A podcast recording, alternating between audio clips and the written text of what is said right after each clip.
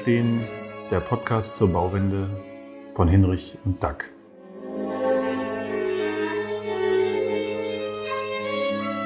Ja, schönen guten Abend, äh, liebe Zuhörerinnen, zur Episode 10 mit dem Thema Bestand ist das neue Geil. Und ich freue mich, dass ich ähm, diesmal eine ganze Reihe von Gästen begrüßen darf und natürlich auch Dack. Also seid äh, gegrüßt miteinander. Andrea, Jakob, Thomas und natürlich Duck. Seid gegrüßt. Hallo. Hallo. Hallo. Ich glaube, ich glaube, so eine große Runde hatten wir, oder ich weiß, so eine große Runde hatten wir noch nie, ist aber auch ein, ähm, ein spannendes Thema. Und bevor wir gleich äh, euch einfach mal, oder bevor ihr euch gleich selber mal vorstellt ähm, und auch eure Anliegen kurz vorstellt, mache ich wie immer meine, meinen kurzen Exkurs zum Thema Bitcoin. Und ähm, der besteht eigentlich dieses Mal nur darin, dass ich äh, einen Hinweis geben möchte auf eine Aufzeichnung eines Bitcoins, bei dem ich jetzt zum ersten Mal selber Gast war. Da ging es um die Bauwende und um Bitcoin und den werde ich in den Show Notes äh, verlinken. Ist wirklich eine Empfehlung für jeden, ähm, war für mich wahnsinnig spannend. Äh, das ist also mit einem Mikrobiologen, einem jungen Menschen, der im Bitcoin-Space auch unterwegs ist, der für die äh, Bitcoiners for Future unterwegs ist, also dem das Thema Klimawandel extrem am Herzen liegt und äh, ein wahnsinnig ähm, schlauer und angenehmer Mensch. Und das ist wirklich auch ein aus meiner Sicht spannender Podcast geworden, äh, der nochmal so diese Connection zwischen Bitcoin und dem Thema, mit dem wir auch zu tun haben, Bauwende, für mich zumindest immer deutlicher macht. Und deswegen werde ich auch immer überzeugter davon, dass wir über dieses Thema eigentlich immer reden müssen. Ja, das ist für mich nicht mehr, nicht mehr nur so nice to have, sondern es wird immer mehr zu so einem Must, dass ähm, da so viele Möglichkeiten, gerade auch für unser Anliegen, die Bauwände drin liegen. Und damit will ich es auch dabei belassen. Und jetzt habt ihr das Wort und ich würde sagen, Ladies first, Andrea Bitter, mach du doch mal den Anfang. Ja, es geht um, warum ist Bestand das neue Geil und aber wer bist du überhaupt? Vielleicht fangen wir damit an. Ja, hallo in die Runde. Ähm, Andrea Bitter, wie gesagt, mein Name. Ich bin Architektin und Energieberaterin, ähm, bin hier in München tätig und darf seit zwei, zweieinhalb Jahren auch bei den Architects for Future mitwirken, um dort eben die Bauwende voranzutreiben und aktiv zu sein, sowohl deutschlandweit als auch ähm, direkt in München und mich da in vielen Dingen einzumischen und beruflich gerade ähm, dabei, viele nette kleine Häuschen zu sanieren und die energetisch auf Stand zu bringen und zu, zu einem schönen Zuhause für die Bewohnerinnen zu machen. Genau. Und ähm, ich bin heute mit dem Anliegen hier als Vertreterin von den Architects for Future im Großen und Ganzen eigentlich für unsere Forderung Nummer zwei. Also wir haben zehn Forderungen aufgestellt und die Forderung Nummer zwei heißt hinterfragt Abriss kritisch. Und aus dieser Forderung raus sind auch entstanden so Dinge wie die Umbauordnung, ein Abrissmoratorium und der Abrissatlas, über den wir heute ja noch ein bisschen wahrscheinlich sprechen werden. Ja, super spannend. Da freue ich mich, äh, freue ich mich sehr drauf. Dann, ich gebe einfach mal die Reihenfolge vor. Jakob, ähm, Jakob Barrett, ähm, vielleicht sei noch dazu gesagt, ist derjenige, der auch die Podcasts für uns immer schneidet. Vielen Dank dafür. Und jetzt stellst du dich auch selber mal vor und du bist ja mit diesem Thema Bestand auch ähm, ganz besonders unterwegs.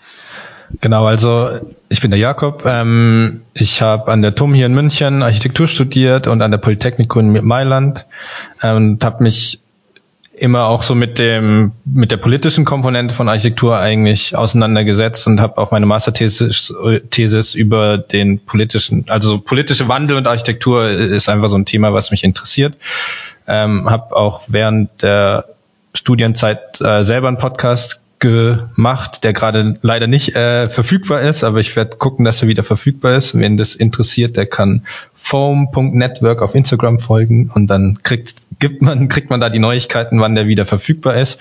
Und ich habe vor ziemlich genau einem Jahr ähm, so ein Workshop gegeben, zum, der hieß Abrissparty Crashen auf dem Freiraumforum. Das war so eine Zwischennutzung, die ähm, dort verschiedene Workshop-Formate angeboten hatten hier in München und darüber habe ich dann eben so ein bisschen Zugang zur Szene der äh, Bestandsmenschen in München bekommen. Aber du bist ja auch mit einem ganz konkreten Projekt, glaube ich, ähm, beschäftigt gewesen. Ne? So habe ich das mitbekommen. Genau, also ich habe dann eben da die Gruppe kennengelernt, die sich für den Erhalt des Justizzentrums hier in München einsetzt ähm, und die auch unter dem Slogan Abbrechen, Abbrechen oder Justizzentrum erhalten, dann äh, öffentlich wirksam sind.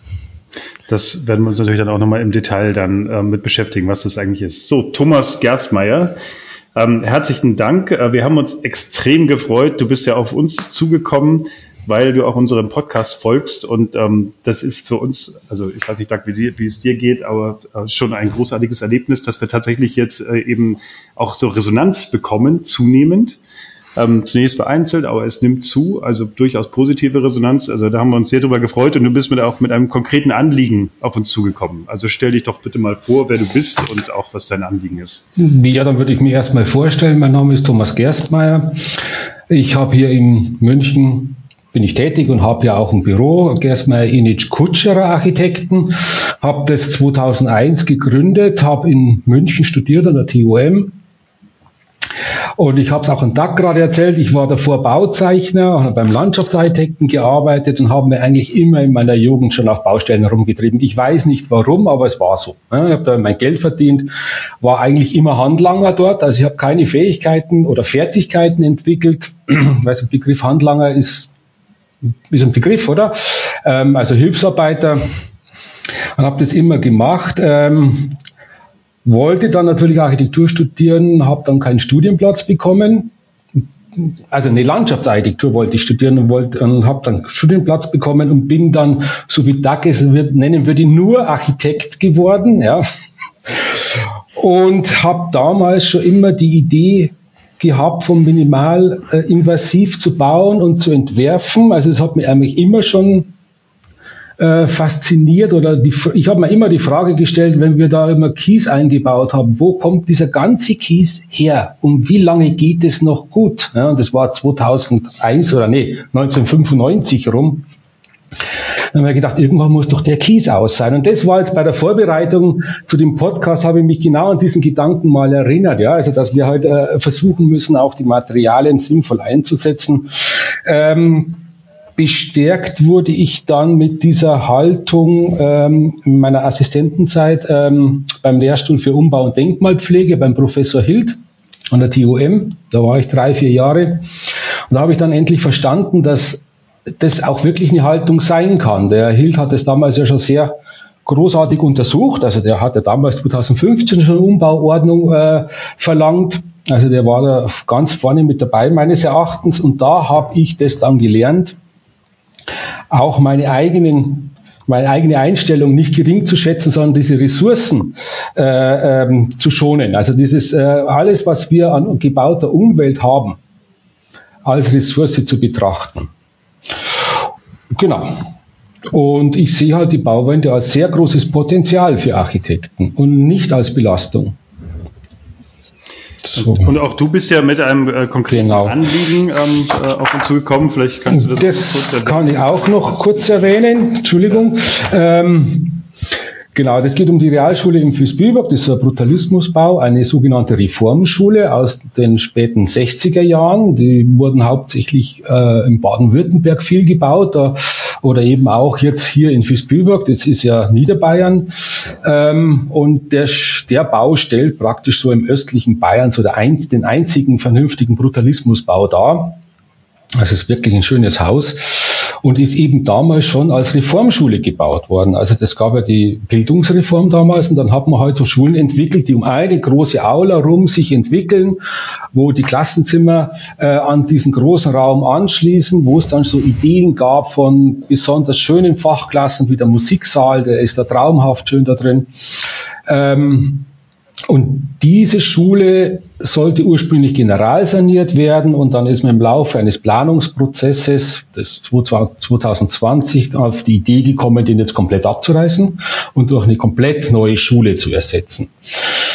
Und da wurde ich dann 2023 im Mai, also heuer im Mai erst, äh, mal darauf angesprochen von der sehr ja, von Verwandten und Freunden, auch ehemaligen Lehrern. Man muss dazu sagen, dass ich gegenüber aufs Gymnasium gegangen bin, ist genau auf der anderen Straßenseite. Ja.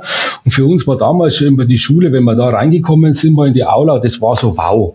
Ja, also das hat man so auch als Nicht-Architekt schon verstanden, dass das jetzt nicht einfach eine bloße Schachtel war, sondern da steckt mehr dahinter. Das ist offensichtlich zu erkennen.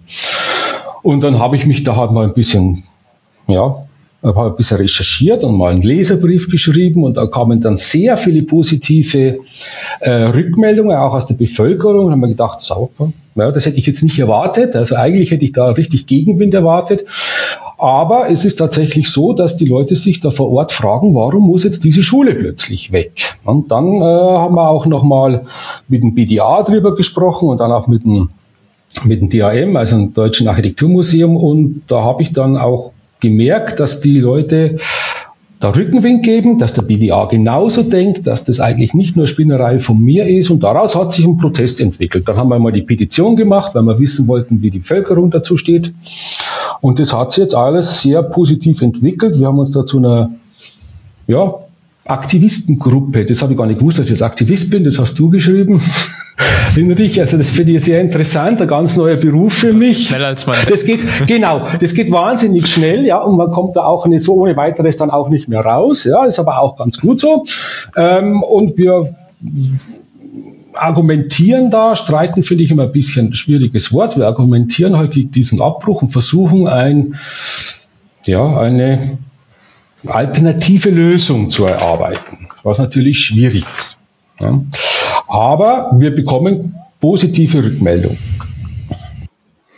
Ja, okay, also dann haben wir mal so das Setting, Doug. Jetzt würde ich auch gerne dich nochmal bitten, dass du nochmal vielleicht so, ein, so einen Generalflug zum Thema Bestand machst. Und ähm, wir haben ja da auch schon drüber gesprochen, aber auch nochmal so, wie ist aus deiner Sicht äh, das Thema Bestand einzuordnen?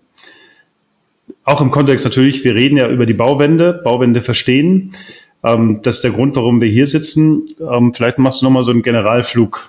Ja, der Generalflug, der ist eigentlich äh, relativ einfach, weil der Generalflug ähm, beginnt und hört eigentlich auch auf in der Ausbildung der Architekten. Ich habe gerade letzte Woche wieder einen Winterempfang der Stiftung Baukultur ähm, genießen dürfen, ja, wo dann die Dekane der Hochschulen eingeladen worden sind. Die sind mal ganz locker dann gefragt worden, naja, wie viel, wie viel habt ihr denn in der Ausbildung so im Bestand? Und dann gibt es einen beschämten Blick nach unten und äh, naja, so 90 Prozent. Und dann kommt die nächste Frage, ja, was denn konkret? Naja, wir haben so zwei Module, die sind freiwillig, aber nicht verpflichtend. Und da behandeln wir den Bestand. Das heißt, man muss die eigentlich erstmal korrigieren, weil es sind dann nicht 90 Prozent Neubau, sondern es sind 99,9, wenn Sie zwei Module haben, die auch noch freiwillig sind. Ähm, und daraus resultierend ist es tatsächlich so, dass die ganzen Diskussionen ob und wie und in welcher Form man im Bestand planen kann, äh, inwiefern das zirkulär ist, inwiefern das äh, wirtschaftlich ist und so weiter und so weiter. Diese Diskussion wird fast immer von Leuten geführt, die davon keine Ahnung haben ähm, weil sie sind darauf nicht ausgebildet. Es gibt kaum Ausbilder in diesem Bereich. Es gibt so, eine, so paar Exoten, so Architekten, die im Denkmalschutz arbeiten und dann irgendwie so Leute, die Konservatoren sind oder sowas.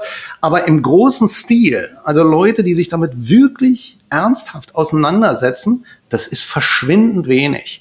Das muss man einfach mal ganz klar anerkennen und jeder, der auch mal irgendwie entweder selber eine Ausbildung zum Architekten genossen hat oder in der Ausbildung tätig ist und ehrlich mit sich selber und den anderen ist, der wird es bestätigen können.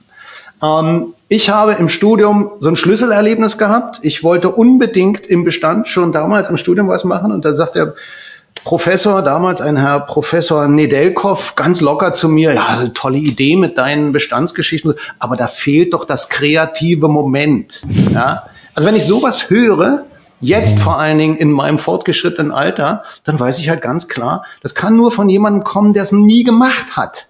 Weil die Kreativität, die erforderlich ist, aus einem Bestand was Sinnvolles zu machen, die ist viel größer, als auf der grünen Wiese irgendwas neu zu machen. Kann ja jeder. Da gehört ja eigentlich nichts dazu. Die Rahmenbedingungen, die ich zu berücksichtigen habe im Bestand, sind ja viel komplexer und viel größer. So, also das als Einstieg, wo eigentlich die Schwierigkeit und die Thematik ist. Und wenn ich jetzt noch mal ganz kurz den Bogen zur Bauwende äh, bringen darf, diese ganze Bauwende-Diskussion in Bezug auf zirkulär und ressourcensparend und energieeffizient und so weiter, kann jeder gute Altbau, der mindestens 80 Jahre oder älter ist, eigentlich ad absurdum führen, weil die Dinger sind so dermaßen gut in der Ressource, sie sind so gut in der Energieeffizienz, wenn man halt eine Gesamtbilanzierung macht und meistens dann auch noch, wie gesagt, wenn sie mindestens 80 Jahre alt sind, so gut in der Zirkularität, dass sie alles, was danach kommt, total schlagen. Das ist einfach, ist so, wenn man sich das wirklich genau anschaut. Macht halt nur kaum jemand. So, diese zwei Punkte vielleicht einfach mal so als Einstieg und dann würde ich eigentlich äh, erstmal noch gerne hören, was zu dieser Schule vielleicht noch zu sagen ist und dann dazu selber auch nochmal Stellung nehmen. Aber ich würde tatsächlich gerne, bevor wir in diese Detailprojekte, die ich also sowohl, sowohl den Justizpalast halt, nee, nicht Justizpalast, wie heißt das ist sowohl das Justizzentrum, was ich schon auch extrem spannend finde, als auch diese Schule, über die wollen wir ja auch nochmal echt im Detail reden.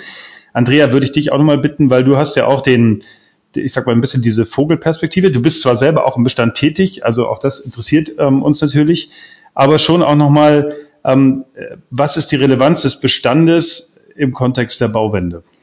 Ja, ich glaube, es ist ein wichtiges Thema, was viele nicht wissen oder verstehen, wo man mal erklären muss, warum kann ich nicht einfach abbrechen und neu bauen, weil wir haben ja klimafreundlichen Neubau, der auch noch gefördert wird. Warum regen sie sich jetzt so auf und wollen alle im Bestand bauen? Und dafür muss man, klappt zwei, drei Punkte beachten. Zum Beispiel sind 55 Prozent der Abfälle in Deutschland aus dem Baugewerbe. Und da hat mal jemand so eine lustige Rechnung gemacht und die wurde auch von der Bundesstiftung Baukultur veröffentlicht mit dem Abfall rein von der Masse her, den wir jährlich erzeugen im Bausektor oder dem Bauschutt, könnten wir von der Masse her 422.000 Wohnungen bauen. Also wenn man sich mal allein das vorstellt, was wir da produzieren. Wahnsinn. Ähm, wir haben ein Ressourcenproblem. Also was Thomas meinte mit, wo kommt denn dieser ganze Schotter her? Wir brauchen irgendwoher Gips und Kupfer und das Holz muss auch irgendwie nachwachsen und Klimafreundlichkeit von Holz ist auch gerade so in der Diskussion, was wir denn da tun mit Senken berechnen und so weiter. Das heißt, das ist ein Punkt davon. Dann Bestand hat schon Flächen, gewachsene Strukturen, soziale Aspekte. Ähm, da ist der Boden schon versiegelt und wir können wieder draufbauen. Also alles Vorteile gegenüber dem Neubau. Kommt alles on top. Und wir haben da ein Riesenpotenzial in Deutschland, das wir nutzen können, für das wir keine neuen Straßen, keine neuen Kanäle, nichts bauen müssen und einfach reingehen können und das nutzen. Und da kommt dann dieses ganze Thema graue Energie, was Doug auch gerade schon angesprochen hat, zum Tragen. Es wurde alles schon mal verbaut. Da steckt schon Energie drin und wir können diese Strukturen für uns nutzen, um dort weiterzubauen. Also da möchte ich auch noch mal ganz kurz dran anschließen oder auch eine Frage in eure Richtung, weil ich zugeben muss, dass ich die Zahlen nicht so ganz genau präsent habe. Also es gibt ja, es gab ja jetzt diese, diesen Aufschrei, diesen berechtigten Aufschrei auch aus der Architektenschaft bezüglich ähm, Olaf Scholz, der gesagt hat, wir bauen jetzt ähm, so wie in den 70er Jahren neue Siedlungen auf der grünen Wiese, weil ähm, wir brauchen ganz viele Wohnungen.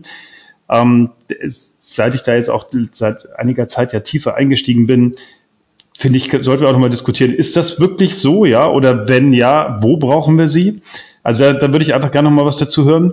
Und dann auch nochmal die Dimensionen, äh, die man sich, glaube ich, klar machen muss. Äh, Jakob, sofort. Ähm, also das wäre nochmal eine Frage. Also wie viele Wohnungen brauchen wir denn jetzt eigentlich pro Jahr? Ich komme da mal durcheinander. Ich, ich höre immer zwischen 400.000. Ist das pro Jahr oder ist es eine Million, von denen einige reden? Ich habe da echt den Überblick verloren. Und wo kommen diese Zahlen her, die mir auch immer so ein bisschen aus der Luft gegriffen manchmal erscheinen. Ähm, also das wäre die, das wäre die eine Frage. Und dann nochmal, wie groß ist eigentlich, also ich habe so eine Zahl in Erinnerung, dass der Neubau eigentlich nur ein Prozent sozusagen der existierenden Baumasse ausmacht. Ist das die Zahl, die ich richtig in Erinnerung habe? Also Jakob, du hast dich gemeldet und dann Andrea, würde ich dir die Frage zum zustimmen. War jetzt ja diese 700.000 waren ja jetzt ähm, sehr weit in den Medien verbreitet, die angeblich fehlen an sozialen Wohnungen, also sozial geförderter Wohnungsbau. Und ich wollte einfach nur diesen politischen Reflex äh, hervorheben, der bedeutet, okay, wir haben einen Mangel an sozialem Wohnraum oder an gefördertem Wohnraum äh, oder kostengünstigem Wohnraum. Das heißt, wir müssen neu bauen. Und dieser Reflex ist einfach ähm, erstmal interessant, aber auch ein Problem, weil das wird immer gleichgesetzt. Ein Mangel bedeutet, man muss ihn neu erstellen. Aber dass wir gleichzeitig Leerstände haben, dass wir Leerstände von anderen Nutzungen haben, die man vielleicht verändern könnte und dass, wenn wir 700.000 Wohnungen neu bauen würden, wir jegliche Ziele, die wir uns gesetzt haben, was die Klimaerwärmung angeht, im Bausektor einfach komplett crashen würden. Also das muss man sich einfach klar machen und dass da Politik auch inkonsequent ist in, an der Stelle, in der Kommunikation, aber auch in der Entscheidungsfindung. Und man einfach feststellen muss, dass diese, diese, dieser Mangel und die Lösung überhaupt nicht verknüpft sind oder die vorgeschlagene Lösung. Und genau da hatte ich eben auch mal an einem Positionspapier von Architects for Future mitgeschrieben. Deswegen, an, weil an dem Punkt habe ich mich so geärgert, dass ich äh, da dann in der Öffentlichkeitsarbeit aktiv wurde und eben bei Architects for Future mitgeschrieben habe, weil ich gesagt habe, das kann doch nicht sein, dass dieser Reflex immer noch heute so kommuniziert wird und da kein Aufschrei kommt. Ja, Andrea, Dack, ich habe gesehen, du hast dich gemeldet. Jetzt wollte ich auch nochmal eben, Andrea, dich dazu hören, auch gerade zu diesem Thema Wohnungsmangel. Ich kapiere es ja. nicht, ja. Also ich, was man da alles hört. Ja. 400, eine Million, wie viel sind's und also von 350.000 bis 700.000 kursiert ja alles. Ähm, es, es beruht aber auf einer linearen Fortschreibung der Trends der letzten Jahre. Das heißt, wie viel wir tatsächlich brauchen, ist ja auch so eine Frage. Und das zum Beispiel Forderung Nummer eins von den Architects for Future, ähm, überdenkt mal die Bedarfe. Also was brauchen wir denn? Stichwort Rebound-Effekt. Wir wohnen aktuell alle auf 50 Quadratmeter pro Person. Vor einigen Jahren war das noch viel weniger. Unsere ganze Saniererei ähm, dämmt die Häuser besser, aber im Endeffekt verbrauchen wir nur wenig mehr Energie pro Person. Das heißt, wir müssen endlich anfangen, CO2 und so weiter Verbrauch pro Person rechnen und nicht pro Quadratmeter. Erster Punkt. Zweiter Punkt, es gibt ähm, von 2018 wurde das zum Beispiel mal in Hamburg angeschaut, da wurden 10.000 neue Wohnungen äh, gebaut. In dem Jahr sind anscheinend auch so ungefähr gleich viele Personen zugezogen. Wenn man sagt, im Schnitt sind es zwei Personenhaushalte, hätte man eigentlich einen Überhang von 5000 Wohnungen. Wo sind denn die bitte? Dann werden noch ein paar abgebrochen, aber so. Hm. Ähm, dann mit Thema sozialer Wohnungsbau. Wenn ich neu baue, sind es immer teurere Wohnungen. Das heißt, ähm, selbst wenn ich sozialen Wohnungsbau betreibe, ist es Stadtrandlage oder ähnliches. In den Innenstädten habe ich eine Gentrifizierung. Wenn ich dort neu baue, ist es kein sozialer Wohnungsbau und dann ähm, vertreibe ich eigentlich die Leute dort und habe keinen Wohnungsbau im niedrigen Preissegment. Sanierung ist dort immer besser. Ich erhalte die sozialen Strukturen und so weiter. Ähm, also das mal zum Bedarf. Und dann zum Thema, wo wir es denn schaffen können. Also es gibt zum Beispiel eine Tichelmann-Studie von 2016 und eine Studie von der TU Darmstadt 2019. Die haben mal geguckt, wo kann ich denn in innerstädtischen Lagen ähm, aufstocken auf Büros und so weiter. Und die kommen auf 2,4 Millionen Wohnungen deutschlandweit. Jetzt kann man wieder gucken, wie groß sind die Wohnungen, aber 2,4 ist eine Ansage. Ähm, plus, da habe ich noch keinen Umbau eingerechnet von Büro zu Wohnen und so weiter. Also die Potenziale ist der totale Wahnsinn, was wir da haben. Und dann haben wir noch nicht von viel zu großen Einfamilienhäusern geredet. Ja, ja, ja. Ja, also da hatten Doug und wir, entschuldige Doug, dass ich da jetzt noch ganz kurz dazwischen ja, gehe, weil du hast, es ange, du hast es angesprochen mit den Einfamilienhäusern, dass die Diskussion hatten wir oder das Gespräch hatten wir ja schon mal. Wir äh, kennen es aus dem Landkreis Dachau bei diesem Projekt Hebertshausen, in dem wir tätig sind. Da hat der Bürgermeister eine Studie veranlasst für den Landkreis Dachau, der einer der am stärksten wachsenden Landkreise Deutschlands wohl ist. Und ähm, die haben dann eben den, den tatsächlichen Leerstand, also wirklich Wohnungen, die leer stehen, ähm, erfasst und dann diesen sogenannten, ich glaube, versteckten oder verborgenen Leerstand. Das wären zum Beispiel diese angesprochenen Einfamilienhäuser, in denen dann oftmals eine Witwe alleine auf 180 Quadratmetern lebt und eigentlich völlig überfordert ist mit der Größe dieses Hauses. Ähm, und naja, da könnten auch, könnte auch eine vierköpfige Familie leben. Und also die Ergebnisse waren unfassbar. Also allein im Landkreis Dachau gibt es 2000 Wohnungen, die einfach leer stehen. Und das ist nicht der verborgene Leerstand. Ja. Und da wird jetzt ganz viel, da starten die jetzt ganz viel, aber Doug, du hast dich gemeldet. Ähm, das wollte ich nur noch mal zu diesem Thema, zu den Potenzialen des Bestandes mit einfließen lassen. Ja, also ich möchte ein bisschen weiter ausholen und ähm, muss ja also ich will mich gar nicht entschuldigen, weil das ist nicht meine Art, aber ich muss meinen, meinen Standpunkt erklären. Der ist wie immer viel radikaler, ja. Also wir können so viel reden, wie wir wollen, äh, ob wir das wollen und vielleicht mehr Wohnungen und was da Leerstand ist und so weiter und so weiter. Wir haben ein paar knallharte Fakten auf dem Tisch. Äh, und wenn man sich diese Fakten anschaut und wirklich realisiert, was sie bedeuten, dann darf man schlichtweg nicht mehr neu bauen. Das ist eine ganz einfache Sache. Ähm, ich will es anhand ein paar ganz einfacher Beispiele mal ähm, darstellen. Ja, es ist ja schön, wenn wir sagen, wir wollen so viel äh, Quadratmeter individuell haben. Aber was bedeutet denn ein jeder Neubau?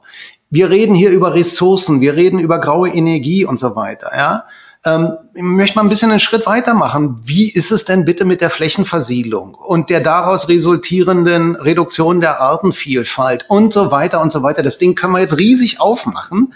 Und wenn man sich mal anschaut, was in Deutschland pro Tag an Fläche versiegelt wird, dann ist es einfach viel, also die Fragestellung für mich ist eine ganz andere. Die Aufgabe ist, Leute, macht mal Schluss. Es reicht. Es geht so nicht weiter. Das müsst ihr endlich mal begreifen. Also das ist eigentlich die für meine Arbeit entscheidende Rahmenbedingung. Und wenn ich die als Rahmenbedingung annehme, dann ist meine Aufgabe nicht irgendwie den Neubau ökologisch zu gestalten oder dies oder jenes zu befriedigen oder Leuten zu sagen, ja, wir bauen hier ein paar Wohnungen oder so, sondern dann ist die Aufgabe, was kann ich oder was muss ich machen, um zukunftsgerecht jetzt zu arbeiten, zu planen und zu bauen. Und das kann kein Neubau sein. Das ist eine ganz einfache Geschichte.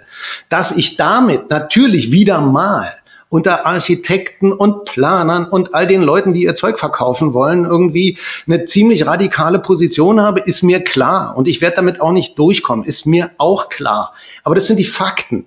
Und auch ich habe Neubau gemacht und auch ich mache Neubau. Aber ich bin mir darüber absolut im Klaren, dass es im Sinne einer, einer Erhaltung des Planetens genau der falsche Weg ist. Und das muss man einfach mal begreifen. Und ähm, dann kann man, dann kann man sagen, okay, ich mache Neubau, tut mir leid, ähm, weil ich es jetzt mal machen muss oder machen will, aber ich weiß, es ist eigentlich Blödsinn. Es gibt eine wunderbare Studie, ähm, die grüne Bauindustrie, Bauinfo Consult gemacht mit äh, zusammen mit ZRS, die ich hochschätze die weisen ganz einfach nach, wenn wir die Klimaziele erreichen wollen und selbst in den allerökologischsten Bauweisen, nimm Holzstrommodulgebäude ohne Heizung oder was auch immer, also maximal reduziert, ist der CO2-Eintrag in die, in die Atmosphäre schon so groß, dass es gar nicht mehr möglich ist, die Klimaziele zu erreichen. Also bitte, es ist eine vollkommen klare Geschichte. Und wenn ich mich dann irgendwie mit einem, so einem bräsigen Landrat auseinandersetzen soll, der mir dann sagt, ja, beweisen Sie mir doch mal nach, dass das billiger ist. nee, mache ich nicht. Es reicht doch, wenn ich Ihnen nachweise, dass ich gerne so leben und arbeiten möchte, dass meine Kinder und Kindeskinder hier auch noch unterwegs sein können. Da ist mir der Preis doch völlig wurscht. Jo, also auf den Landrat kommen wir ja dann nochmal zu sprechen in, im Zusammenhang mit der Schule in, äh, in Vilsbiburg, oder? Vilsbiburg, ja. Ähm, Andrea. Ja. Also ich wollte noch ergänzen zu Doug, ich stimme ihm genau zu und ähm, um mal dieses ah, es wird wieder was verboten vorwegzunehmen. es ist nicht nur so, dass wir das nicht mehr tun sollten, und ich auch dafür wäre, es nicht mehr zu tun, sondern wir brauchen es einfach. Ist nicht nötig, ist nicht wir haben nötig. genug. Ja, wir genau. haben in Deutschland für jeden, wir haben so viel Ionenfläche, dass jeder 50 Quadratmeter haben könnte. Und wir haben ein Verteilungsproblem. Klar, es gibt strukturschwache Regionen, da gibt es Lehrstunden, in die Städte wollen alle.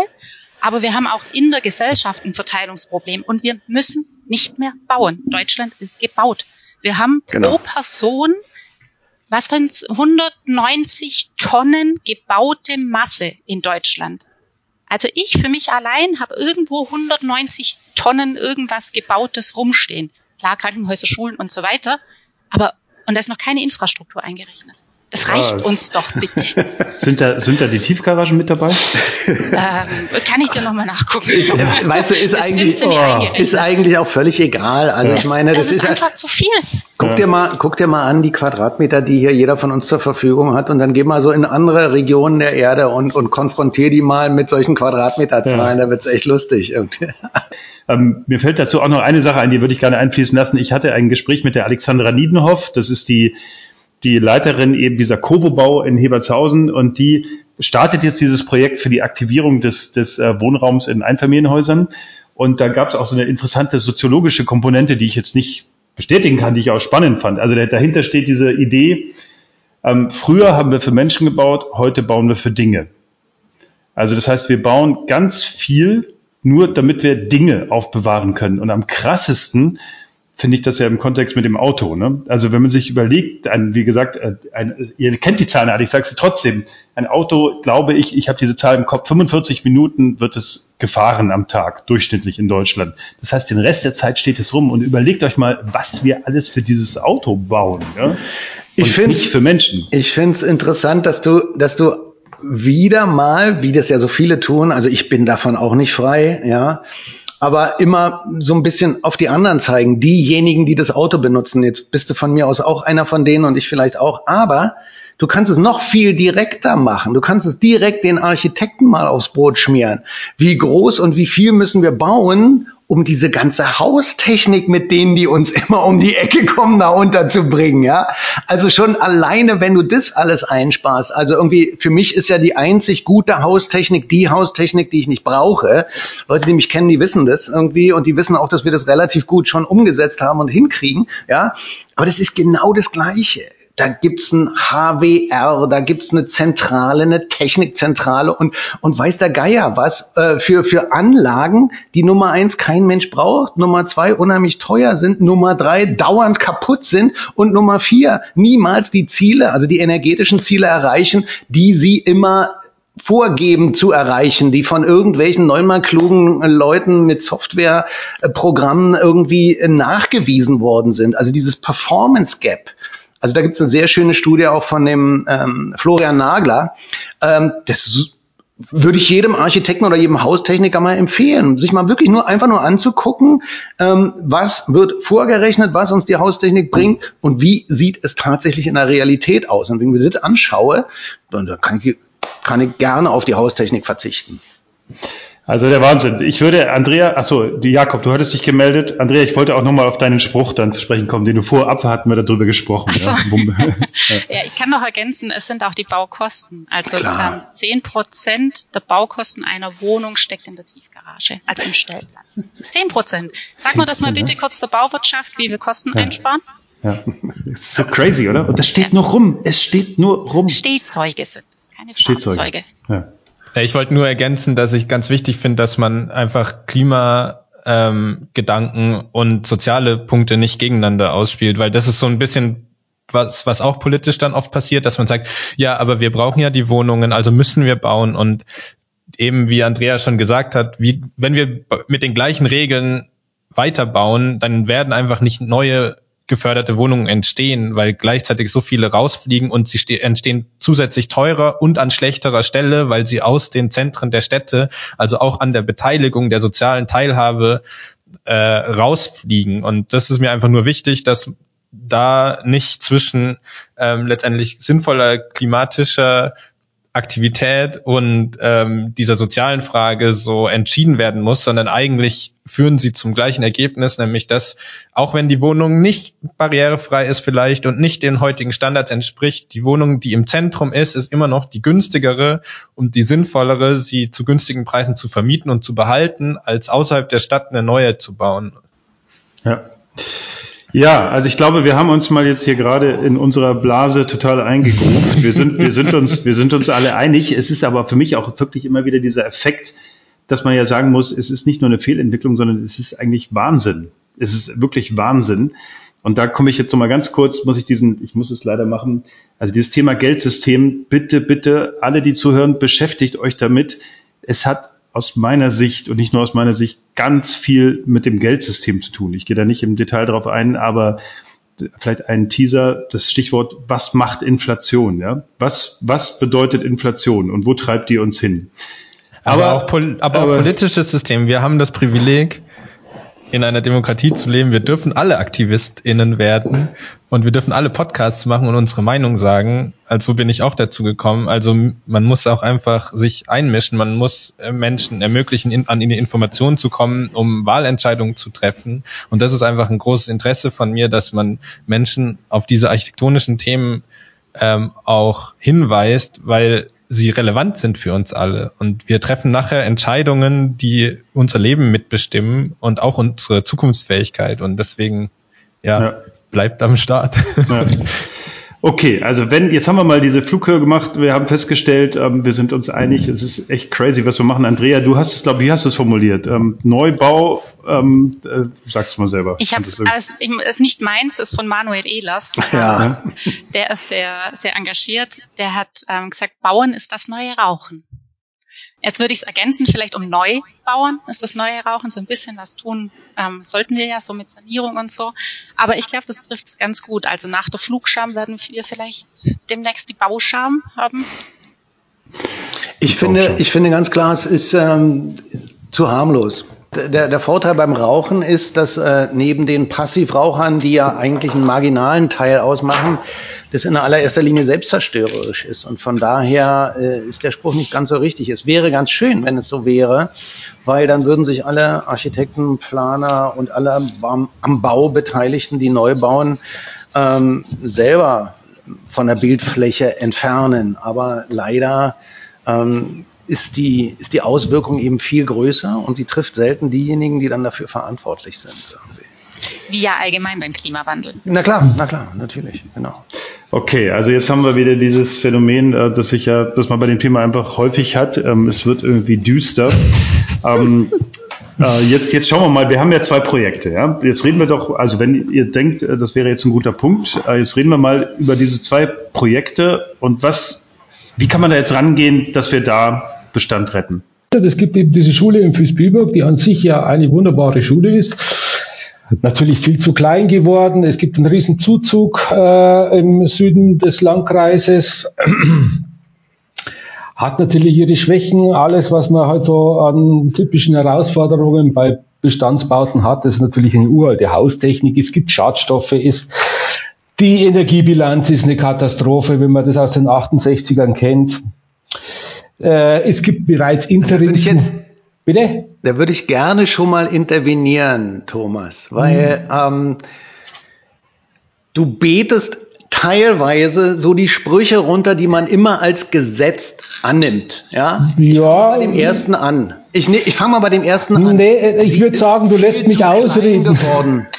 Das, das wollte ich genau sagen. Also es geht genau darum, dass es genau diese Sprüche sind, ja, die jeder runterbetet, ja, und wo wir dann festgestellt haben, wir unter, in der Untersuchung, natürlich ist es nicht zu klein geworden oder man kann erweitern, man muss sich was erfinden, man muss eine Bedarfsanalyse machen, eine Bedarfs äh, Anpassung eventuell. Ja, auch die Haustechnik ist an sich nicht das Problem. Ja, äh, das ist genau das oder das, das waren genau diese Argumente, die kommen von den Politikern, vom Schulleiter, die man tatsächlich wirklich gut widerlegen kann. Ja, und wenn man die ins Verhältnis, also, wenn man die ins also, Verhältnis also, stellt, so, ja. Aber das ist doch, damit kommen wir doch eigentlich auch auf meinen Ausgangspunkt zurück. Also spielen wir das Spielchen doch mal durch. Wir zumindest hier in unserer Runde sind uns jetzt mal einig. Ja? Wir sagen jetzt einfach, Neubau ist nicht möglich. Und wenn dann nur unter allergrößten Schmerzen irgendwie. So, und dann ist die Aufgabenstellung einfach eine andere. Richtig. Und die Aufgabenstellung muss auch entsprechend dann bei den Planern, bei den Architekten und natürlich auch bei den Lehrern, bei den Rektoren und bei den Schülern implementiert werden. Man muss einfach sagen, wisst ihr was, Leute, wenn wir jetzt hier weiterbauen oder abreißen und neu bauen, dann sieht so und so und so aus. Will ich jetzt nicht alles runterbeten, verstehen wir alle, wissen wir, was das für Folgen hat. Ja? So, also die Aufgabe ist eine andere. Wir haben hier einen Bestand, ist total verrückt. Also ich fange jetzt an, einen Stahlbetonbau irgendwie zu rechtfertigen. Jemand, der ein erklärter Stahlbetonverachter ist irgendwie. Aber machen wir es mal. Das Ding steht ja nur da fertig. So, jetzt muss man sich überlegen, wie können wir mit dem Raum, der vorhanden ist, am sinnvollsten umgehen? Wie können wir mit der Technik, die vorhanden ist, am besten umgehen? Und so weiter und so weiter. Und das macht natürlich auch deswegen niemand, weil darauf auch niemand ausgebildet ist. Das ist das, was ich eingangs sagte. Setz dich doch mal mit einem Haustechniker hin und sag ihm, ich will jetzt mal von dir eine optimale Lösung haben, in die die Bestandsanlage maximal möglich und effizient integriert ist. Da wird dir sofort sagen, weiß ich nicht, keine Ahnung, kann ich nicht.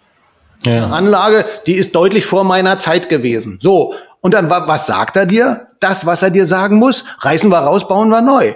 Und das ist genau das gleiche, was der Architekt sagt oder der Statiker oder sonst irgendwie was. Also das ist halt eben auch, und wir gehen, man kann nicht davon ausgehen, dass die Vernunft das irgendwie bei den Leuten hervorruft. Wir müssten tatsächlich in diesem Bereich ähm, eine gesetzgebende Gewalt äh, etablieren können, die da einfach lautet, Abriss ist verboten. Abriss ist verboten und wird nur im Falle einer Sondergenehmigung erlaubt. Genau das, was wir Ökos immer an Schwierigkeiten haben. Wenn ich einen Strohballenbau mache, da sagen die mir alle immer, kannst du nicht bauen, hat keine Zulassung, dies und jenes und so weiter. Kannst du aber machen als Genehmigung im Einzelfall. Jeder von euch Architekten, der sowas schon mal gemacht hat, der weiß, was das für ein Aufwand ist, was das an Arbeit, Zeit und Geld kostet. Und wenn wir genau das Ding umdrehen und sagen, wisst ihr was, abreißen dürft ihr nicht. Ist nicht. Und wenn ihr abreißen wollt, dann könnt ihr das machen, aber dann kriegt ihr eine Genehmigung im Einzelfall. Und dann müsst ihr uns genau beweisen und nachweisen, warum das Ding abgerissen wird. Und da sind wir jetzt bei dem Landrat, der sich da hinsetzt und sagt, weist mir doch mal nach. Nee, nee, nicht ich. Nicht ich weise nach, dass der Neubau sinnvoll ist, sondern du weist mir nach, dass der Abriss sinnvoll ist. Und schon mhm. ist das ganze Ding gekippt. Ich, ja? ich habe mal einen Podcast aufgenommen mit äh, über zirkuläre Materialien oder zirkuläre Bauelemente und die Logik dort war, fand ich ziemlich interessant, weil wegen dem Betonbau, die meinten, eigentlich ist das Kunststofffenster wertvoller als das Holzfenster, weil es hat mehr Schaden angerichtet. Also muss ich mit dem theoretisch noch sorgfältiger umgehen, ja. weil ich habe ja, ja, mal einen hohen Preis dafür bezahlt oder wir zahlen weiterhin als Gesellschaft oder als Menschheit und Umwelt einen hohen Preis für, dass dieses Fenster mal produziert wurde. Umso wertvoller ist das aus dieser Perspektive eigentlich. Also müsste man so gesehen den Betonbau dreimal anschauen, ob man ihn anfasst, weil er ja ähm, einfach sehr viel Schaden anrichtet in seiner Erstellung. Ja, ich finde, es hat auch, also für mich, äh, wenn wir da, also es ist interessant, ähm, Thomas, wir kommen von diesem konkreten Projekt immer wieder zu den allgemeinen Themen. Das liegt wahrscheinlich in der Natur der Sache eines Podcasts auf. Ähm, ich hätte auch, auch noch einen konkreten Vorschlag zum Schluss. Ich hatte ja diesen Wettbewerb verteilt ähm, ob man das nicht vielleicht als Vehikel nehmen kann, um sich mit dieser Schule auseinanderzusetzen. Das würde ich aber gegen Ende eher nochmal ansprechen wollen.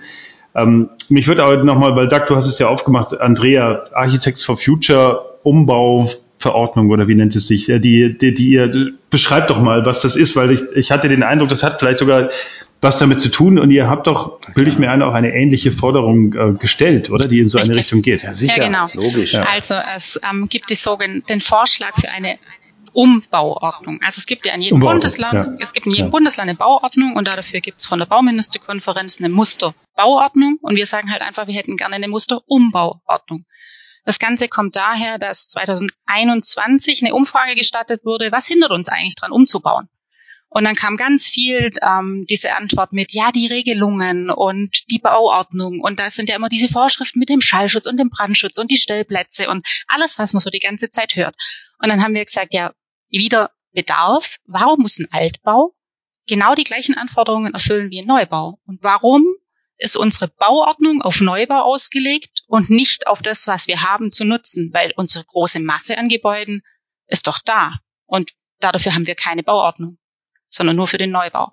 Und daraus hat sich dann eben die Vorschläge gebildet. Das war schon Juli 21 für eine Umbauordnung.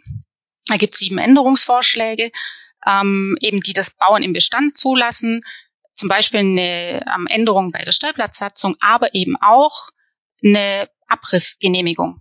Und zwar im Sinne von, ich mache eine Lebenszyklusanalyse und guck, was da drin ist. Und ich muss begründen, warum ich dieses Gebäude nicht stehen lassen kann, sondern warum ich das abbrechen will. Und nicht den Bestand umnutzen, sanieren, umbauen, was auch immer. Das Ganze ging an die Bundesbauministerkonferenz, die haben das auch diskutiert und aus dem raus ist im Herbst 22 das sogenannte Abrissmoratorium entstanden. Ähm, da wird immer gesagt, ja, jetzt wollen die Architects uns den Abbruch verbieten. Nein, wir wollen nur, dass solange das noch nicht geregelt ist, nicht jeder weiterhin abreißt wie ein Wilder und dass es gewisse Regeln gibt für den Abbruch. Jetzt kommen die Rechtsanwälte oder welche, die meinen, sie seien und kennen sich da aus und sagen, ja, aber das ist ja Eigentum. Wir dürfen niemand verbieten, sein eigenes Haus abzureißen. Es gibt in jeder Stadt eine Baumschutzverordnung und dort wird verboten, einen Baum zu fällen, auch wenn der auf meinem privaten Grundstück steht. Im Sinne vom Schutz der Allgemeinheit. Warum darf man dann nicht sagen, du brauchst zumindest eine Genehmigung für deinen Abbruch? Also schon allein das Rechtliche, ich bin keine Rechtsanwältin, aber verstehe ich nicht. Und da gäbe es genügend Hebel, das ähm, vorwärts zu bringen. Eben daraus das Abrissmoratorium und dann im letzten Jahr daraus auch den Abrissatlas, um das mal sichtbar zu machen. Die Schweizer haben es uns vorgemacht, die haben den schon viel länger und der ging jetzt dieses Jahr im Herbst online und das sind in der Zwischenzeit 919 Gebäude in Deutschland registriert, die entweder schon abgebrochen wurden oder von Abriss bedroht sind. Und jeder Engagierte kann den eintragen, um mal zu gucken, was denn da gerade passiert. Ähm, und unter anderem Vilsbiburg und auch Justiz, das Justizzentrum in München sind mit drin. Und es ist erschreckend, was da alles drinsteht an Gebäuden, die 50 Jahre alt sind und die eine architektonische Qualität haben, wo man jetzt denkt, brechen wir ab, brauchen wir nicht. Aber das ist genau ein ziemlich interessanter Punkt, weil wir haben ja einen Schutz von Gebäuden, der nennt sich Denkmalschutz, aber der greift eben nicht für genau die, die abgerissen werden. Also in der Masse werden ja Gebäude, die um die 50 Jahre alt sind, abgerissen.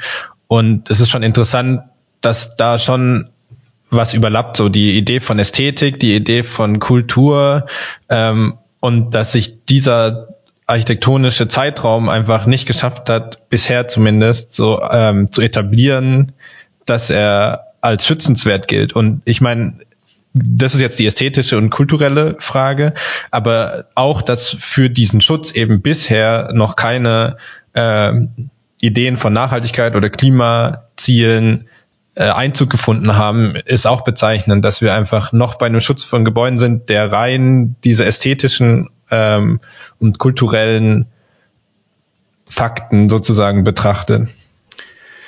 Also würde ich gerne mal gerade äh, in Bezug auf diese Realschule noch eine Anmerkung machen. Äh, ich hatte ja im Vorfeld nochmal darum gebeten, dass ich nochmal ein paar Bilder kriege von der Schule, weil ich kenne sie halt nicht. Aber ich habe ein paar Bilder bekommen.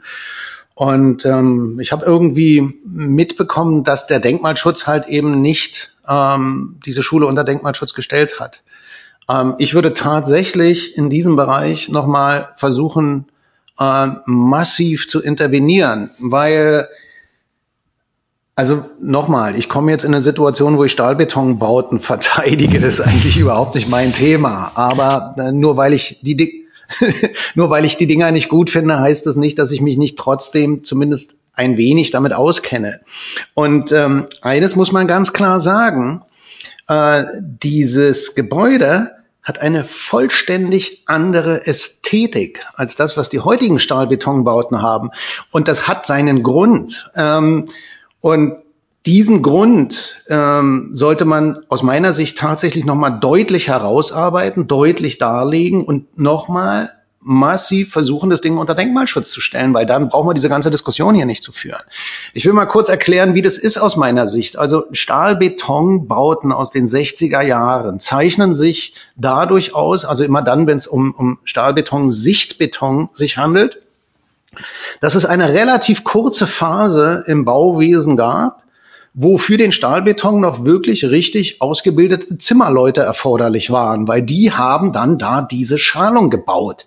Und zwar von Hand. Und, und die Treppen oder die Formen und so weiter von Hand ausgearbeitet und verschalt. Und ähm, diese Bauten zeichnen sich auch dadurch aus, dass das Innenraumerlebnis ein vollständig anderes ist als das aus dem industriellen Stahlbetonbau mit den großen Schalplatten und den und den Trennölen und so weiter, weil ich nämlich Nummer eins die Arbeit sehe. Nummer zwei, das Filigrane sehe. Nummer drei, eine ganz andere Wertschätzung sofort habe, weil ich die Arbeit, das Filigrane und auch noch ein Holzprofil erkenne. Ja, ähm, ein wunderbares Beispiel in Berlin ist die Philharmonie. Ja, da, da kann man, du kannst da durchgehen und, und hast gezogene, gebrugene, dreidimensionale Kurven im, im Treppenraum und so weiter, wo du denkst, meine Güte, ey, der Zimmermann muss da ja echt gefummelt haben irgendwie. Und es ist an dieser Schule, ist das genau das Gleiche. Ja, wenn man sich da mal diese Säulen anschaut, die dann eine Schalung haben, wo man tatsächlich noch die Arbeit ablesen kann. Und es ist ein relativ kleiner Zeitraum gewesen, nämlich der Zeitraum, in dem man massiv angefangen hat, mit Stahlbeton zu bauen, aber die Technologie des Verschalens noch nicht so weit war. Was auch wieder wichtig ist, also gerade unter dem kulturellen Aspekt, der Architekt konnte sich im Entwurf auf kompetente Zimmerleute verlassen. Die ihm dann auch die von ihm entworfenen Formen gebaut haben. Wie gesagt, beste Beispiel Philharmonie in Berlin. Ja, ähm, das ist ja heute nicht mehr der Fall. Wenn ich heute einen Stahlbetonbau entwerfe, da wird mir vorher gesagt, in welchem Raster, in welchem Schema. Das sind entweder die Fertigteile oder das sind die, die vorgefertigten Schaltafeln und entsprechend sehen die Dinger aus. Da möchte keiner tot über den Zaun hängen, wenn er in so einem Ding da lebt irgendwie. Äh, aber das ist aus meiner Sicht auf jeden Fall, wenn wir rein diese Denkmalschutzthematik betrachten, nochmal ein Aspekt, wo ich auf jeden Fall nochmal einen Versuch unternehmen würde, mit einer entsprechenden Darstellung und Dokumentation und einem Nachweis über das, das, das Kulturgut als solches. Ja, ja da, äh, Darf ich da kurz was sagen, Douglas? Das ist ja, du hast ja vollkommen recht. Das, ist genau so, wie du sagst. Es kommt dann noch ein Punkt oben drauf. Diese Schule wurde von einer ansässigen Firma in Vilsbiburg, Vilsbiburg hat damals 4000 Einwohner gehabt, das war der Breiteneicher, der das damals gebaut hat. Der hat, das war eine ganz normale Baufirma. Das ist jetzt nicht nur so, dass das Produkt an sich erhaltenswert wäre oder die Schulidee, die Reformschule, die, der Architekt hat damals sogar geschrieben, seine Schule soll gegen die elektronische gegen die Vereinsamung durch elektronische Medien arbeiten. Ja? Also ein hochmodernes Thema, ja? Lernhauskonzept, eigentlich umgesetzt. Und dann noch die Tatsache, dass es eine ganz normale, einfache Baumeisterfirma aus Fiesbiburg gemacht hat, würde ich sagen, ist ja noch mehr ein Kronschein. Weil Leute, das konnten wir damals. Ja, das ist ja auch nicht vom ja, genau. Landkreis Landshut gebaut worden, sondern vom Landkreis Fiesbiburg, den es damals noch gab. Das war ja ein Mini-Landkreis. Ich weiß bis heute nicht, wie die das bezahlt haben. Ja, also das ist wirklich ein Glücksfall, den werden wir so nie mehr kriegen, unabhängig von Ökobilanz und den ganzen anderen Fragen. Umso schwieriger ist natürlich die Haltung, äh, die aus der äh, ja, aus dem Brief vom Herrn Pfeil damals kam, dass die Schule in so vielen, äh, so vielen Richtungen schon verändert wurde und deswegen nicht mehr diese Idee der Reformschule darstellt, ist natürlich, sagen wir mal, um es euphemistisch auszudrücken, eine nicht ganz nachvollziehbare Haltung, weil dann müsste ich auch das Akte Kopale an der Arnulfstraße vom Denkmal rausnehmen. Das ist in den Denkmalschutz gekommen 1950 oder wann gab es das erste Denkmalschutzgesetz? 1960, irgendwie so, auf alle Fälle nach dem Krieg. Da war kein einziges Originaldach mehr drauf auf der Kiste. Naja, genau. Da, da muss man dann überlegen, sollte man die, ja, da war nichts mehr original. Es wurde aufgestockt um ein, um ein Geschoss, ja. Und jetzt hat man da Edelstahlspitzen drauf gemacht in die Nullerjahre. Also man, Jakob, du kennst es vielleicht, Andrea, und du Hinrich ja natürlich auch. Da am Bahnhof. Was bitte hat das noch in der Denkmalliste zu tun? Aber das ist so hoch aufgehängt. Also ich bin froh, dass es in der Denkmalliste drin ist, weil es ja wirklich ein wichtiges Haus ist, wenn auch kein besonders gutes.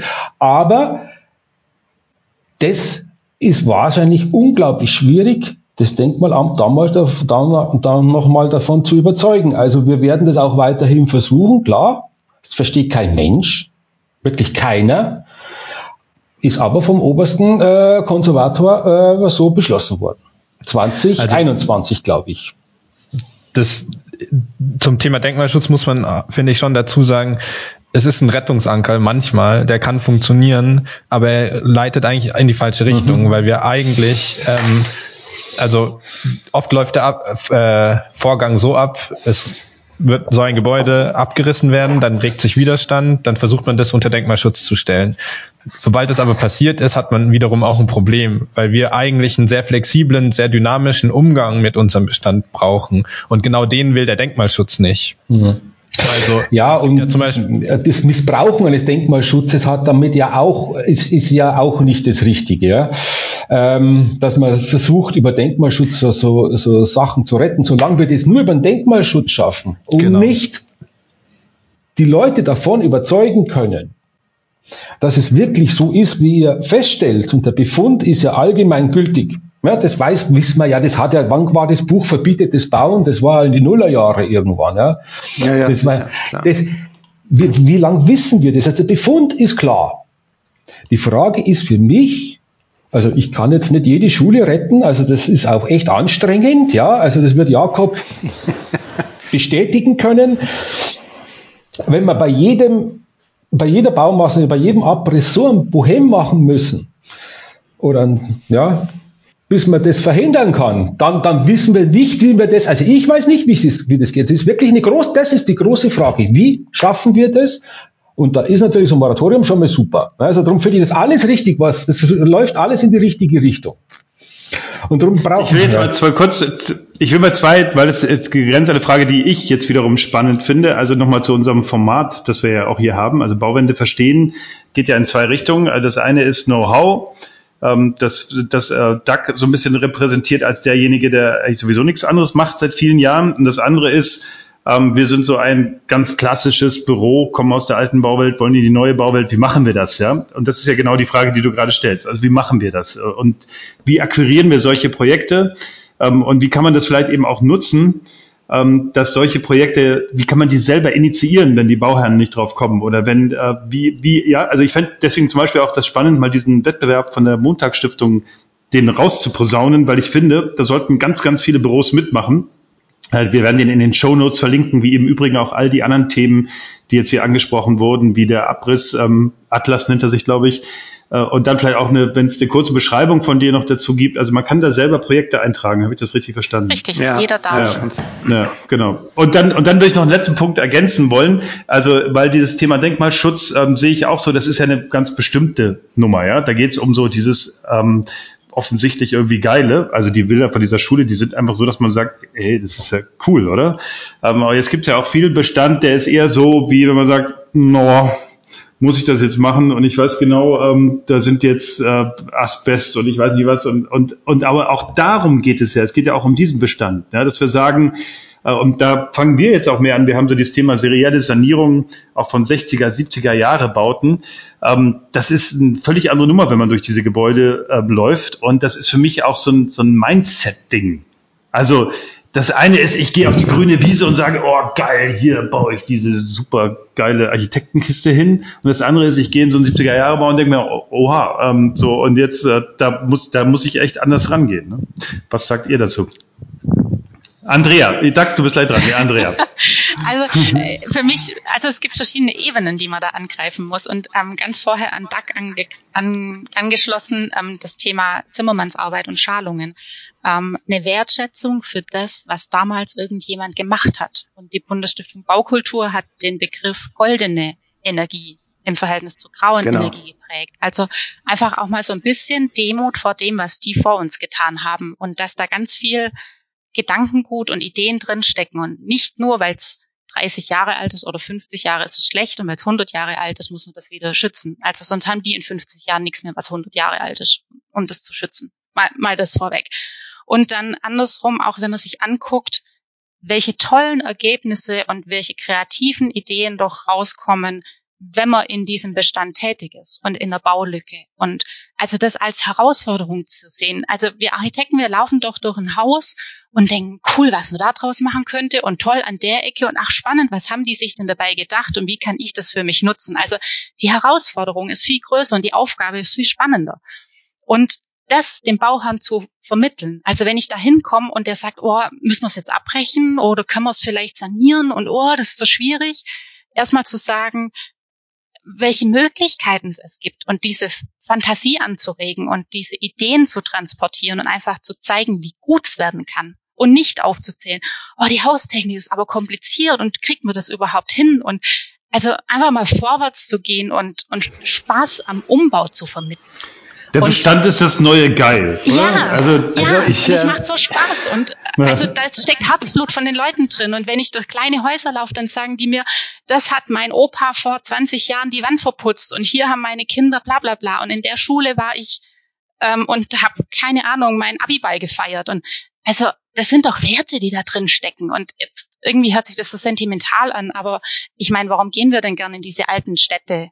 In Urlaub. Aber jetzt, aber jetzt rede ich mal von dieser, dieser Ende 60er, Anfang 70er Jahressiedlung und auch da gibt es echte Qualitäten, ja. Also auch da geht es echt darum, dass wir ein bisschen so ein Umpolen im Kopf haben. ähm, äh, wenn man sich einfach mal objektiv diese Wohnungen anschaut, dann sind die zum Teil echt geil. Und dann haben die auch ziemlich spannende Grünflächen drumherum. Natürlich ähm, bedarf es da einiger Kreativität, um das sozusagen rauszuarbeiten. Aber es ist nicht so, als gäbe es da keine Qualität. Ja, aber Not macht erfinderisch.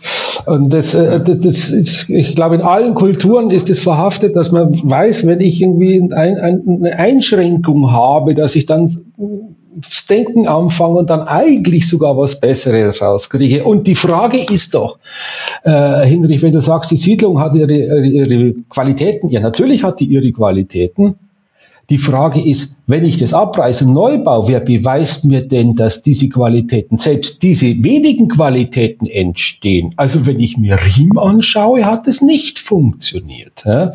Und dann äh, ist es natürlich, und das ist ja auch zum Beispiel so eine Sache, was wir jetzt in der Schule rausgefunden haben, dann haben sie argumentiert, ja, ist natürlich klar, ökologisch ist das jetzt nicht unbedingt der Brüller, aber wir bauen ja eine Holzschule.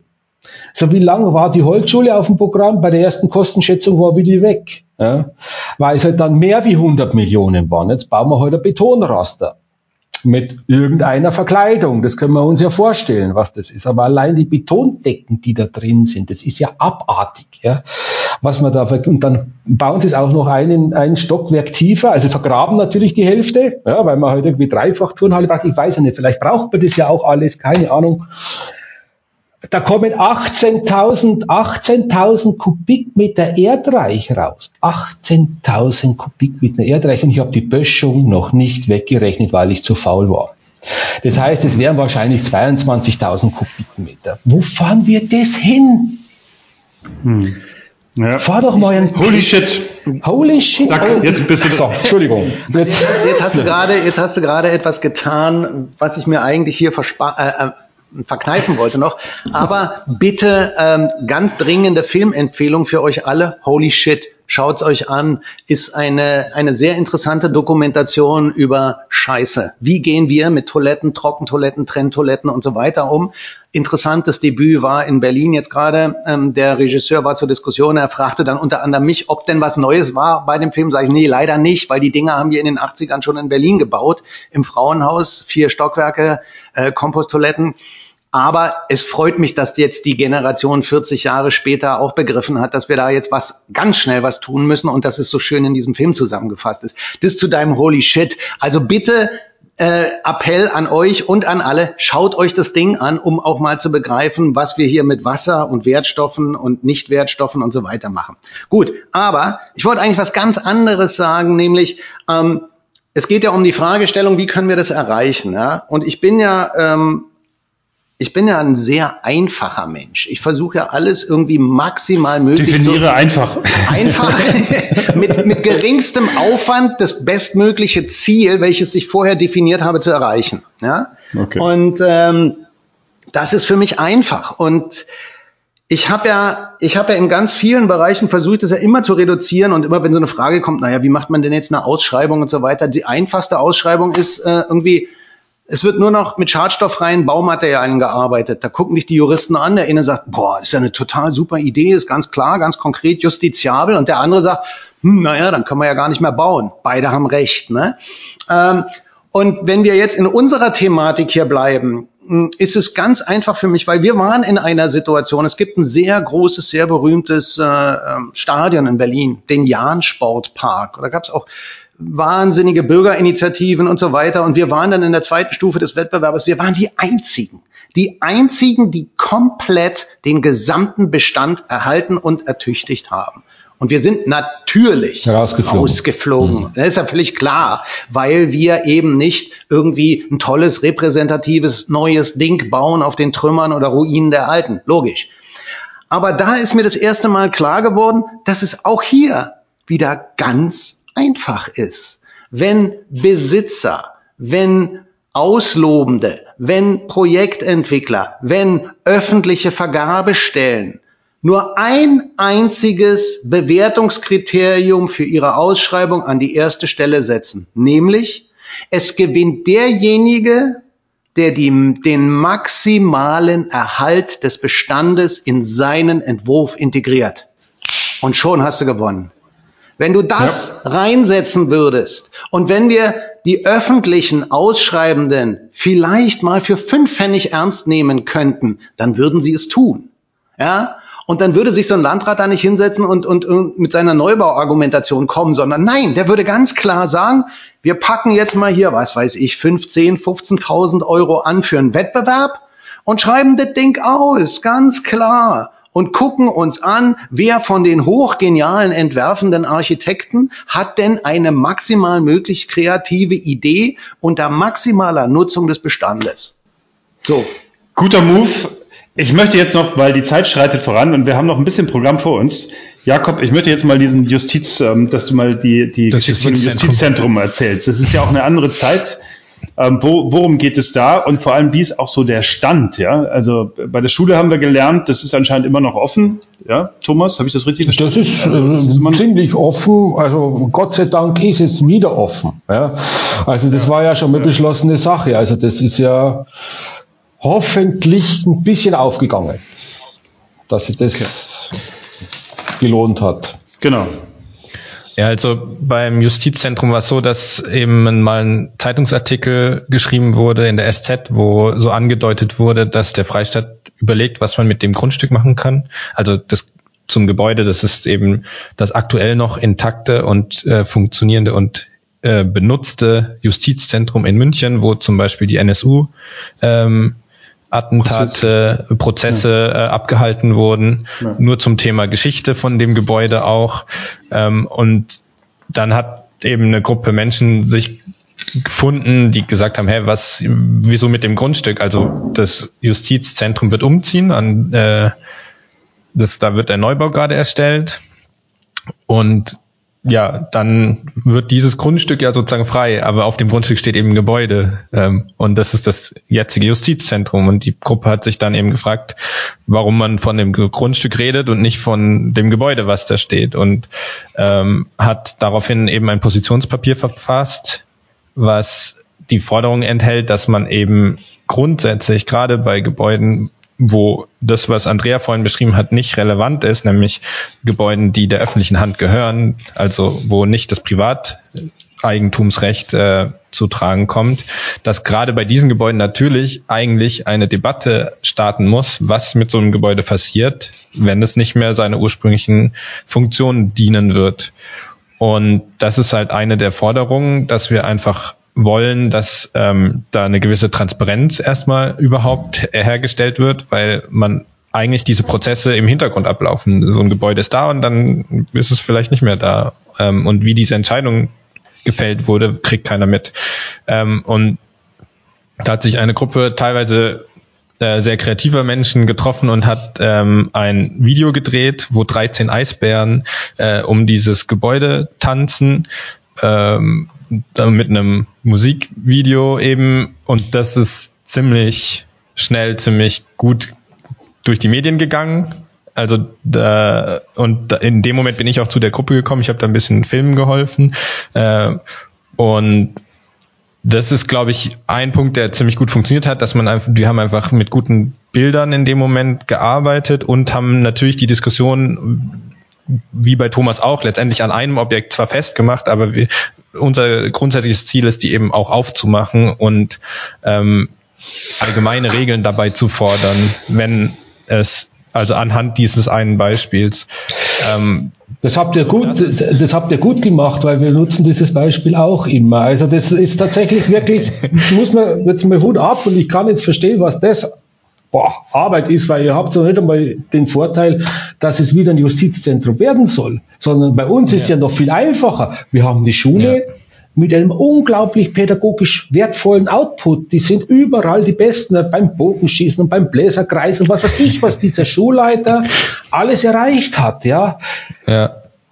Und beim Justizzentrum ist ja da, da, da ist ja nicht einmal mehr Nutzung da, ja. Also, ich kann das verstehen. Also ich will mich nicht mit falschen Lorbeeren schmücken. Ich habe damit nur äh, peripher was zu tun, aber ich bin ein bisschen eben kriegt mit, was die Gruppe macht und versuche mich einzubringen, soweit ich kann. Ähm, aber das hat auf jeden Fall so gut funktioniert, dass wir dann geschafft haben, äh, wirklich in allen politischen Ebenen eigentlich Gespräche führen zu können über dieses Gebäude und ähm, der Freistaat Bayern sich wahrscheinlich auch daraufhin schon ähm, genötigt gesehen hat, auf diese Sachen auch zu reagieren. Und dadurch wurde dann ähm, eine Machbarkeitsstudie veranlasst, ähm, ja, und die prüfen soll, ob in diesem Gebäude, einem Justizzentrum mit Gerichtszellen, äh, es möglich wäre, 100% Wohnen äh, unterzubringen. Aber äh, äh, Entschuldigung, nochmal, also ich habe gerade die Idee, Hinrich, wäre das nicht das Projekt? Absolut. Ab, weil, weil ich habe nicht, ich, mit dem Wettbewerb, ich habe ja keine leere Schule oder kein leeres Gebäude, das ist ja funktionierende Schule. Ja, aber das Justizzentrum ja, ja. also, wäre doch eigentlich also, genau die Schule. Ja, wartet mal, wartet. Oh, Entschuldigung. da kommt ja vielleicht noch was. ähm, genau, wir haben eben dann von dieser Machbarkeitsstudie erfahren und haben gesagt, das ist ja Quatsch. Also die können das untersuchen, aber es macht weder Sinn, baulich, äh, im Erdgeschoss in Gerichtssäle Wohnungen reinzubringen, noch wird es funktionieren wahrscheinlich sinnvoll. Ähm, und wäre, und das Thema hatten wir vorhin auch schon ein bisschen angeschnitten, was Bestand nämlich auch kann, ist Raum bieten für Dinge, die in einem Neubau nie Platz finden würden, weil Neubau sehr spezifisch auf Bedarfe reagiert, die meistens zu Geld äh, gemacht werden können. Und gerade der Bestand das Potenzial hat, gesellschaftlichen Phänomenen oder Plattformen Raum zu bieten, die sonst keinen Raum hätten, also da entsteht so eine Art Vakuum in manchen Strukturen, weil die einfach nicht so praktisch sind für andere Dinge, die Geld bringen. Ähm, wo Wohnen auf jeden Fall ein wichtiger Teil ist. Naja, auf jeden Fall haben, wurde dann, haben wir an vielen Diskussionsveranstaltungen teilgenommen, ähm, haben auch teilweise selber welche organisiert mit dem Viertel, um eben genau dahin zu gehen, um Bedarfe äh, abzufragen und haben auch noch eine Sache gemacht. Wir haben, äh, es gibt ja jetzt immer schlauere KI. Wir haben weiterhin versucht, ähm, eben Bilder zu produzieren in die Öffentlichkeit rein, die andere Dinge versprechen. Also die einfach versprechen, in dem Gebäude könnten super spannende Sachen passieren. Ähm, die können teilweise ein bisschen utopisch sein, aber es geht einfach darum, ähm, die Kreativität anzuregen und Menschen zu zeigen, es muss gar nicht langweilig sein, was da passiert, oder es kann einfach sehr viel Potenzial in diesen leeren Räumen zukünftig stattfinden. Und wir wollen auch, wir sehen die Möglichkeit auch, dass da Wohnen drin platziert werden kann, aber eben vielleicht nicht im Erdgeschoss, so praktisch. Ähm, ja, und jetzt der letzte Punkt, der schon passiert ist, ist, dass dann auch mit dem ähm, zuständigen bayerischen Staatsministerium eine Besichtigung möglich war, also wo man sich das Gebäude nochmal angeschaut hat ähm, und darüber sprechen konnte. Und weil die Gruppe, die Initiative eben so unzufrieden mit dem Vorgehen des Freistaats ist, ähm, arbeiten wir gerade selber an dem Wettbewerb. Also wir versuchen Gelder äh, zu generieren oder zu bekommen, um eben Preisgelder stellen zu können, damit wir für dieses Gebäude einen Wettbewerb ausloben können. Der, das ist kein klassischer Architektenwettbewerb, sondern das, da geht es schon einfach auch darum, Ideen zu sammeln. Ob, und da kann vielleicht die Schule von Thomas mitmachen und zu überlegen, was könnten denn in solchen Räumen für Dinge stattfinden. Hübsche Idee, also, sehr hübsche Idee. Bloß leider, wir dürfen gar nicht mehr in die Schule rein. Also die, die Thematik ist einfach, dass wir da möglichst alle äh, Menschen ansprechen wollen, an dem Wettbewerb teilzunehmen und wie man den dann bewertet und so weiter, wird natürlich komplex. Das, da sind wir gerade dran, uns das auszudenken.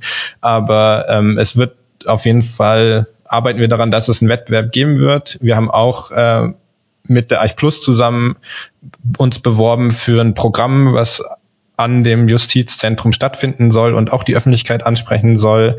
Ähm, also genau, wir sind da weiterhin dran. Und eine Sache ist mir nur wichtig, weil die vorhin auch schon kam, was ziemlich interessant ist, was ich zum Beispiel nicht wusste, weil das Thema Asbest ist immer sofort, wenn es um gerade solche Gebäude geht, äh, ganz oben in der Argumentation. Wenn ich ein Gebäude abreißen will, in dem Bauteile drin sind, die verseucht sind, dann muss als allererstes dieses Gebäude von den bis verseuchten Bauteilen befreit werden. Also ich ja, komme zurück ich. zu dem Rohbau, den ich dann auch sanieren kann. Ja. Also eine klar. Argumentation, dass dort Schadstoffe drin sind, ist nie eine Argumentation für den Abriss, sondern bedeutet nur, dass man in der Vergangenheit dumm genug war, dort Schadstoffe einzubauen, die irgendwann wieder entfernt werden müssen, ob das abgerissen wird oder nicht. Ja, oder das vielleicht sogar gebunden bleiben. Oder vielleicht zu einfach nur gebunden bleiben. Da sind wir dann bei dem, was DAC fordert. Ja, wir machen gar nichts. Ja. Ähm, weil jetzt wollte ich jetzt, ich, jetzt, ich, jetzt muss ich mal moderationsmäßig, weil wir so langsam den Sinkflug einleiten müssen. Aber Jakob, ich habe noch zwei Fragen dazu, weil ich finde das Projekt total geil. Also wir verlinken alles in den Show Notes, was du da verlinken, gut verlinken kannst, was irgendwie hilfreich ist. Das mit dem Wettbewerb finde ich klasse, ja. Also an alle da draußen ähm, wenn's, wenn ihr irgendwelche Unterstützungen dabei gut gebrauchen könnt, dann kommuniziert das da vielleicht, wenn es hilft. Ähm, ich finde dieses Asbest, also genau diesen Punkt, den du gerade gesprochen hast, äh, ist ein ganz wichtiger Punkt. Ja? Asbest ist kein Gegenargument, sondern bedeutet eigentlich nur, dass etwas das freigelegt wird und für den Umbau zur Verfügung steht. Ja, oder dass das Abreißen extrem teuer wäre, schon genau. mal. Und ob es überhaupt Schadstoffe aussondert, wie Thomas gerade meinte, ist ja die zweite Frage. Das ist die zweite Frage. Und jetzt sag nochmal, aus welcher Zeit stammt das Gebäude und was 77, ist für die Konstruktion? 77, Beton, Stahl, äh, Be äh, Betonskelettbau. Also das ist, glaube ich, so eine Fertigteilkonstruktion zum ja. Teil, oder? Ja. An der Fassade, ja. Genau. Jetzt wollte ich nochmal, also ich sehe, alle sind immer so dabei und haben voll Bock, gleich nochmal reinzugrätschen. Jetzt machen wir, jetzt läuten wir mal so langsam. Es ist, man kann dies, ich merke ja, ich finde es geil, dass es diese Dynamik hier gibt, ja. Ich finde, es gibt jetzt, man hat auch sehr viel Impulse jetzt für alle da draußen. Wie kann man da rangehen? Wie kann man sowas akquirieren? Diesen Wettbewerb von dieser Montagsstiftung, den werde ich unbedingt verlinken, weil der hat nämlich folgendes Thema. Also die Montagsstiftung, für diejenigen, die es nicht kennen, beschäftigt sich intensiv mit neuen Schulformen und das schon sehr lang. Also ich halte die für extrem gut und hilfreich, was das Thema Schulen angeht. Und jetzt haben sie so einen Wettbewerb ausgelobt. Ich habe ihn nicht im Detail angeschaut, aber es geht darum, man kann sich einen Bestand suchen, äh, ein leerstehendes Karstadtgebäude oder was auch immer, äh, in dem man sich vorstellen könnte, dass man da eine Schule realisieren kann und ähm, kann da an diesem Wettbewerb teilnehmen. Die Konstellation, die Konstellation genau ähm, kenne ich noch nicht, aber ich hätte wahnsinnig Bock, irgend sowas auch in Kooperation mit wem auch immer zu machen. Ja, ich fände das total geil. Leider muss man das bis zum 10.01. einreichen. Also gibt ein bisschen was zu tun, aber ich würde es tatsächlich am liebsten mit euch machen. Das sollten wir auch hinbringen. Also Doug, wir sollten uns in jedem Fall unterhalten. Wir brauchen nur eine Immobilie. Ich habe verstanden, das Justizzentrum kommt dafür jetzt nicht in Frage, weil da kommt schon ein Wettbewerb, aber vielleicht ist es auch was. Ja, der Karstadt in Landshut ist pleite. Hm? Der Karstadt in Landshut wäre auch pleite. Das wird auch dann die richtigen Politiker nochmal treffen. Aber das ist jetzt nur eine Idee. Äh, wobei das ist ja. Stadt Landshut. Äh, ein Döllgastgebäude. Also könnt ihr, also das wäre, was ich richtig cool fände, wenn ähm, ihr, also jetzt machen wir das mal hier so quasi intern, aber alle sind aufgefordert, wir verlinken diesen Wettbewerb, weil ich das einfach so eine geile Idee finde, dieses Thema Schule, was so wichtig ist, mit diesem Thema Bestand zu kombinieren. Ähm, ähm, also nehmt daran teil, schaut euch das an. Aber auch jetzt hier in der Runde, warum sollen wir das nicht zusammen machen? Also wenn ihr Ideen habt, dann ähm, solltet ihr die sammeln, ja. Äh, und wer weiß, was daraus entstehen kann. Ähm, ich habe da total Bock, dass wir uns bewerben. Und jetzt machen wir die Schlussrunde. Und Andrea, du hast angefangen, jetzt darfst du auch anfangen mit dem Aufhören.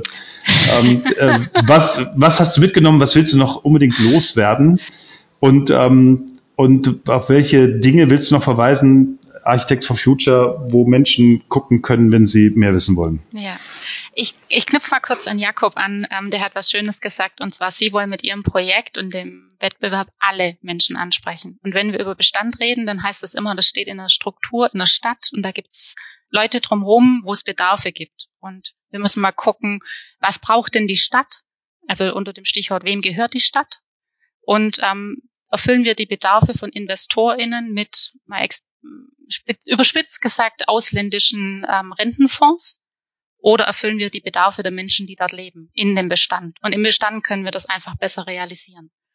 Das ist so das, was ich da noch, noch mitgeben will. Ähm, was ich halt mitgenommen habe, wir sind uns in unserer Bubble mal wieder einig und die Lösungen sind eigentlich da. Und ähm, ich für mich denke, wir müssen mehr begeistern und es mehr selber tun und die Möglichkeiten aufzeigen und nicht die Hindernisse. Für die Hindernisse gibt's Lösungen. Und ähm, wer sich informieren möchte, es gibt eine Homepage von Architects for Future, da sind die zehn Forderungen drauf. Es gibt den abriss-atlas. Jetzt, dass ich falsch sag, abrissatlas.de. Ähm, es gibt abrissmoratorium.de. Dort kann man sich immer noch eintragen. Es gibt immer noch Menschen, die dort ähm, sich engagieren. Ähm, jeder Brief, jeder, der irgendwie auf dem Abrissatlas was einträgt, der trägt mit dazu bei. Jeder, der in seinem eigenen Haus denkt, hm, was könnte man denn da noch machen? Oder irgendjemand kennt, der gerade anfängt, drüber nachzudenken, abzubrechen und mit kreativen Ideen da mit dazu kommt, hilft, die Bauwende in der Richtung voranzubringen. Wow. Thomas. Also ich würde gerne an Doug anknüpfen. Äh, und zwar folgendermaßen, oder auch an Jakob, weil du hast am Anfang gesagt, uns fehlt, es fehlen Leute mit der richtigen Ausbildung, ähm, die noch, ich weiß nicht, wie es das ausgedrückt ist, nah Material sind, die das alles mal gebaut haben, die das verstanden haben, die wissen, wie das geht. Und das will ich ein bisschen relativieren, weil auf der einen Seite gibt es natürlich so junge Leute wie ein Jakob, die das mit einem unglaublichen Aufwand betreiben, ja, und echt, ich muss ganz ehrlich sagen, auch Hut ab vor der, vor der Penetranz, die da da ist und vor dieser, vor diesem Standing, ja, das ist ja Wahnsinn, ja, ich merke das jetzt hier bei dieser Schule und da, ja, holla, das ist schon ordentlich. Gut, jetzt ist natürlich die Politik in Niederbayern ein bisschen rauer, wie in München wahrscheinlich, aber trotzdem sollten, sind denn nicht wir beide, sind denn, da sind denn nicht wir beide solche Leute? Ich habe es erklärt, ich habe auch auf der Baustelle, ich habe immer meinen Handlanger gemacht, die da die Leute unterstützen müssen, die Jüngeren. Dass wir eben sagen, komm, wir, wir können euch da helfen. Wir wissen, wie das geht. Wäre das nicht Soll ich? ein eigene, äh, Eigenrisiko oder Eigenkritik vielleicht ein bisschen und natürlich auch eine Kritik an der, an der Kollegenschaft. Das muss man einfach auch mal sagen. Ja, dieses Mindset, was da kommt. Ein Haus nur von der Gestaltung her oder von der Ästhetik, wo ich eh immer Probleme habe, was das eigentlich sein soll, ja, ähm, zu bewerten, aber was abreißen soll, das darf von Architekten nicht passieren, meines Erachtens. Das geht nicht. Das ist wie beim Arzt, du kannst da beim Zahnarzt nicht sagen, dir Gebiss gefällt mir nicht, das muss raus. Ja. also den, den, Spruch merke ich, ja. der war episch. Gut, also Doug, lass uns mal telefonieren, also ich, äh, mach mal kleine Schule, ja, eine Bauschule. Ich, ähm, Thomas, da muss ich jetzt leider dir komplett widersprechen. Okay. Ich, ich ziehe mir den Schuh nicht an, weil ich bin genau in diesem Bereich seit 30 Jahren unterwegs. Also ich bin Handwerker. Alle Handwerker, die seit 20, 25 Jahren bei uns auf dem Bau arbeiten und unsere Ideen und Projekte umsetzen, sind entweder von mir oder von uns ausgebildet worden. Und wir haben im letzten Jahr äh, als Initiative der Spreeplan die Naturbauschule gegründet. Ja, Kannst du auch äh, ja. sofort finden, naturbauschule.de. Wir haben innerhalb von zwei Monaten die Auszeichnung des Bundesministeriums für Bildung und Forschung und der UNESCO bekommen als Bildungsinstitut für nachhaltige Entwicklung. Also von daher ist es auch da wieder nicht so, dass ich brauche nicht sagen, man sollte, man müsste, man könnte, okay. sondern ich sage, lass uns einfach weitermachen. Okay, ja. gut. D'accord, bin einverstanden, bin schon still. Ich, ich habe nicht gewusst, mit wem ich mich da einlasse. Ja. Ja, okay, Doug, Doug, jetzt komm, weil wir haben hier die Zeit schon echt deutlich ja, überschritten. Ich muss Schlusswort, kurzes Schlusswort. Kurzes Schlusswort, ganz klar zu Jakob. Das erste Mal, dass ich wirklich sagen kann, Mensch, ja, genau richtig. Junge Menschen macht es einfach. Und zwar in der Konsequenz, in der Gänze. Hört auf, euch mit den Alten auseinanderzusetzen. Macht eine eigene Initiative, macht einen eigenen Wettbewerb. Wenn ihr keine Kohle habt, sammelt sie ein und setzt ein, irgendein vernünftiges ähm, Jurorenteam zusammen, welches das bewertet. Und das ist auch irre wichtig. Macht bloß nicht den Fehler, solche alten Säcke wie mich in dieses Jurorenteam zu setzen. Setzt Leute rein mit neuen und anderen Ansätzen. Die alten kann man nicht gebrauchen, weil sie immer wieder nur bewerten nach dem, was sie schon immer gemacht haben, was sie können und wo sie erfolgreich waren. Und dann, wenn ihr dann so weit seid und dann irgendeinen Gewinner habt oder die ersten drei Gewinner, dann steht ihr da, dann könnt ihr sagen, so Leute, das ist die Möglichkeit. Und hier könnt ihr sehen, wie es gehen kann. Und nur erklärt uns mal, wieso ihr die Hütte abreißen wollt. Und dann habt ihr ein ganz anderes, eine ganz andere Position, als immer zu sagen, was die Alten machen, ist Mist. Nee, macht was, macht's neu, macht's besser und lasst die selber irgendwie in die Tischkante beißen. Jakob, Schlusswort. Ja, erstmal vielen Dank, Doug. Wie gesagt, äh, ich bin da begrenzt aktiv selber nur, aber ich finde die Gruppe beeindruckend und versuche auch eben, wenn ich kann, daran teilzunehmen. Ähm, ja, ich kann dem nur zustimmen. Ich glaube, es ist extrem wichtig, gerade wenn man eben viele Leute mitnehmen will, auch diese Ideen einfach zu kommunizieren, ähm, die man hat und dieses Potenzial zu kommunizieren.